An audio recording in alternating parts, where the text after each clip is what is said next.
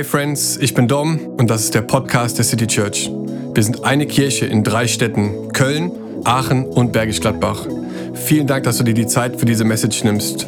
Wir beten, dass sie dich ermutigt und inspiriert, dir neue Perspektiven zeigt und dir hilft, in deinem Glauben zu wachsen. Viel Spaß dabei.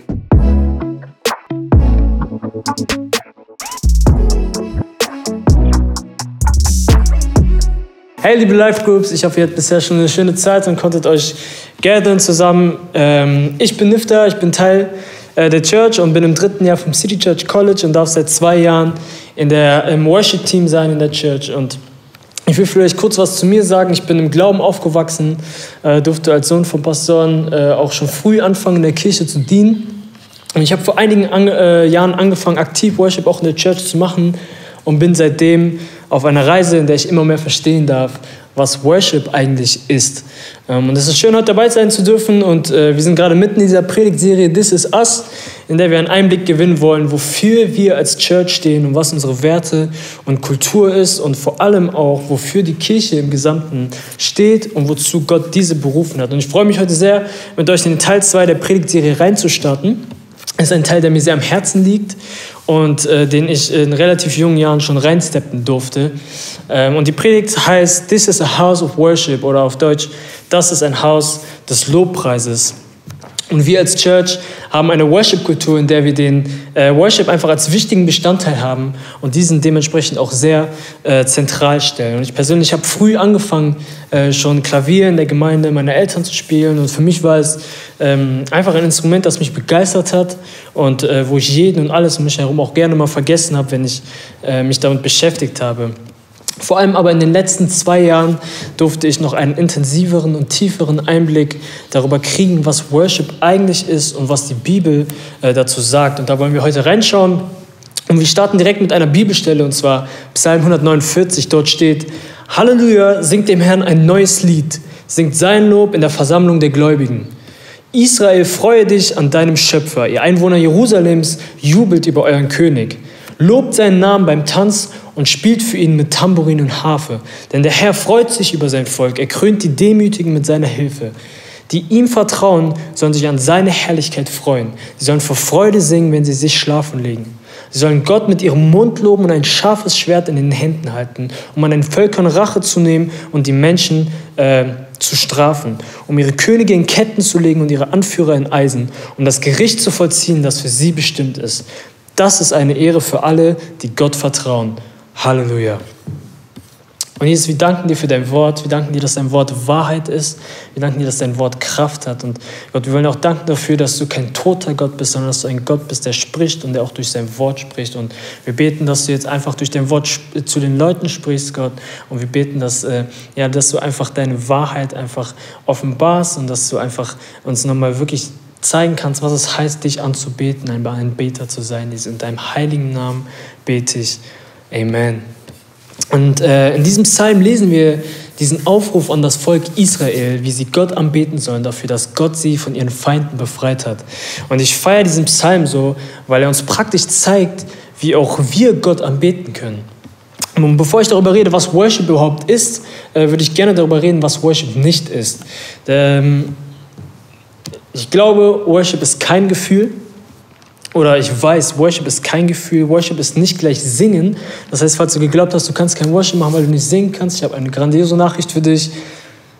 Du kannst es, du darfst Worship machen, auch wenn du keine äh, Engelsstimme hast. Worshipper sein bedeutet es auch nicht, ein Instrument zu spielen. Oder eine weitere Lüge, die äh, es über Worship gibt, ist, ähm, du kannst Worship nur machen, wenn du als spezifische Person von Gott äh, dazu berufen bist. Und ich glaube, dass all diese Dinge etwas mit Worship zwar zu tun haben, also zum Teil nicht alle, ähm, aber nicht direkt Worship machen bedeuten. Und ich will kurz benennen, was Worship machen bedeutet. Ich glaube, dass Worship oder Lobpreis machen eine Art der Anbetung ist. Es gibt verschiedene Art und Weisen, Gott anzubeten. Und Worship ist eine davon. Ähm, und ich glaube fest daran, dass Anbetung unsere Berufung ist und wir äh, durch Worship auf eine kraftvolle Art und Weise Gott begegnen können und auch einen Begegnungsort für andere mit Gott schaffen können. Und so komme ich auch schon zu meinem ersten Punkt, und zwar Lobpreis ist für Gott.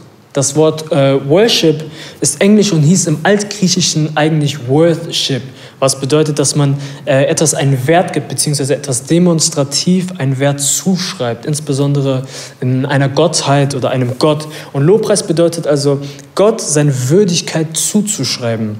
Und in diesem Psalm sehen wir auch diese Form von Gott etwas zuschreiben. Wir lesen in äh, Vers 1, ähm, singt dem Herrn ein neues Lied, singt sein Lob. Äh, wir singen dem Herrn zu und wir singen ihm sein Lob und niemand anderen. Wir lesen in Vers 2, jubelt über euren König. Wir lesen in Vers 3, lobt seinen Namen. Das heißt, wenn wir Gott anbeten, sprechen wir ihn als Herr unseres Lebens an und sprechen ihm genau das zu. Wir erinnern uns daran, wer Gott ist, nämlich wird Gott in diesem Psalm als Schöpfer und als König angebetet. Und ich habe äh, lange Zeit unbewusst ein tiefes, verankertes äh, Denken gehabt, dass Lobpreis oder Worship etwas ist, indem ich etwas von Gott empfange oder ich etwas bekomme von Gott. Und das ist äh, vielleicht nicht unbedingt ganz falsch, aber der Ursprungsgedanke von Lobpreis ist nicht, dass ich etwas daraus bekomme, also dass ich einen Ertrag daraus bekomme, sondern dass Gott etwas bekommt. Nicht, weil er es braucht, aber weil er es verdient. Und wenn es bei dir auch so ist, dass du merkst, irgendwie ist Worship etwas geworden, bei dem, ähm, bei dem du nur etwas empfangst oder wo du vielleicht irgendeinem bestimmten Gefühl nacheiferst, wo du ähm, ja, wo es vielleicht so an Bedingungen geknüpft ist, wo du merkst, so, ey, die Band muss super sein, damit ich mich auf die und die Art und Weise fühle oder die Sänger müssen perfekt singen oder you name it. Ähm, da möchte ich dir einfach Mut machen, dich diesem Ursprungsgedanken von Anbetung nochmal zu, zu stellen und einfach Gott in deinem Lobpreis zum Empfänger zu machen. Ähm, genau, und nicht die Person zu sein, die äh, vielleicht auch unterbewusst einfach das so einfordert. Und ähm, ja, und dass äh, wir einfach so ein Verständnis davon bekommen, dass Gott unseren Lobpreis bekommt. Und äh, ich glaube wirklich fest daran, dass Gott einfach ein Gott ist, der unseren Lobpreis verdient. Wie gesagt, er braucht es nicht, sondern er, er verdient es einfach. Und ähm, jetzt mein nächster Punkt ist, Lobpreis ist Kämpfen. Wir lesen in Vers 6, sie sollen Gott mit ihrem Mund loben und ein scharfes Schwert in ihren Händen halten. Lobpreis ähm, ist geistliche Kampfführung. In Vers 6 lesen wir auch, dass wir mit dem Zusprechen des Lobes ein äh, scharfes Schwert in den Händen halten sollen. Ich weiß nicht, ob du mal ein Schwert in deiner Hand gehalten hast, aber ähm, irgendwie, äh, es macht was mit dir, wenn du irgendwie so ein Schwert in der Hand hältst. Du fühlst dich irgendwie sicher, vielleicht fühlst du dich auch ein bisschen mächtiger. Und ich glaube, das dürfen wir auch ähm, aus dieser geistlichen Perspektive so betrachten, äh, einfach eine geistliche Kampfhaltung beim Worship anzunehmen, äh, in der wir dem Feind so, äh, so ein bisschen entgegnen. Und ähm, es ist also nicht nur, ähm, es ist nicht nur Singen, sondern es ist tatsächlich ein Kampf, den wir führen. Wir lesen auch im Neuen Testament, dass wir es nicht mit weltlichen Mächten zu tun haben, sondern dass wir es mit geistlichen Mächten zu tun haben. Und wir, ähm, ja, wir dürfen einfach wissen, dass eine effektive Art und Weise, äh, diesen geistlichen Kampf zu führen, ähm, einfach durch Lobpreis ist. Und lange Zeit habe ich diese Schlagkraft von Worship nicht gesehen und auch nicht wirklich verstanden. Ähm, aber ich will uns wirklich ermutigen, ein Bewusstsein über diesen geistlichen Kampf zu entwickeln ähm, und wirklich so eine Kampfhaltung und Lobpreis einfach einzunehmen. Unser Worship hat Kraft und diese Kraft kommt nicht von uns. So komme ich auch schon zu meinem letzten Punkt und zwar kämpfen wir diesen Kampf nicht alleine. Und tatsächlich kämpfen wir einen Kampf, der eigentlich gar nicht äh, unser Kampf ist. Ähm, und zwar ist mein letzter Punkt, es ist Gotteskampf. In Vers 9 lesen wir, ähm, um das Gericht zu vollziehen, das für sie bestimmt ist. Hier redet er über die Feinde äh, von Israel. Das ist eine Ehre für alle, die Gott vertrauen. Halleluja. Also wir lesen, dass das Gericht bereits vollzogen ist und der Feind die Strafe bekommt, die für ihn bestimmt ist. Das heißt, wir kämpfen gar nicht einen Kampf, wo der Sieger noch gar nicht feststeht, sondern wir kämpfen einen Kampf, wo der Kampf schon gewonnen ist, schon vollendet. Das Gericht ist schon vollzogen und es steht bereits ein Sieger fest. Und dieser, dieser Sieger hat einen Namen und sein Name ist Jesus. Ähm, und ich, ich stelle mir das mal so vor, das ist wie wenn wir zum Fußballspiel gehen, äh, angenommen Köln spielt gegen Dortmund und, äh, und du weißt schon, dass Köln 1-0 gewinnen wird. Und äh, ich glaube, das ist genauso. Ich glaube, wenn du auf dem Weg zu diesem Fußballspiel bist und du vielleicht mit deinem Freund diskutierst, so wer die besseren Chancen hat und du glaubst, Köln hat vielleicht die besseren Chancen, ich glaube nicht, dass wir einen Gott haben, der gute Chancen auf einen Sieg hat, sondern ich glaube an einen Gott, der bereits gewonnen hat. Es hat nicht nur die Chance zu gewinnen, er hat schon lange gewonnen. Und ich glaube, dieses Mindset ist wichtig, dass wir das, äh, dass wir das annehmen, dass wir diese Sieger-Mentality bekommen. Wir sind in ihm gegründet, das heißt, wir sind Sieger. Ähm, und ähm, ich glaube, oft dass wir auch diesen Sieg uns irgendwie erkämpfen, also dass wir uns das so aufbürden, dass wir diesen Sieg irgendwie erkämpfen müssten. Ähm, äh, dabei könnten wir es eigentlich gar nicht schaffen. So. Ich weiß gar nicht, was, warum wir das manchmal denken. Wir können das gar nicht schaffen. Jesus ist der Einzige, durch den wir gesiegt haben. Äh, wir sind einfach abhängig von ihm.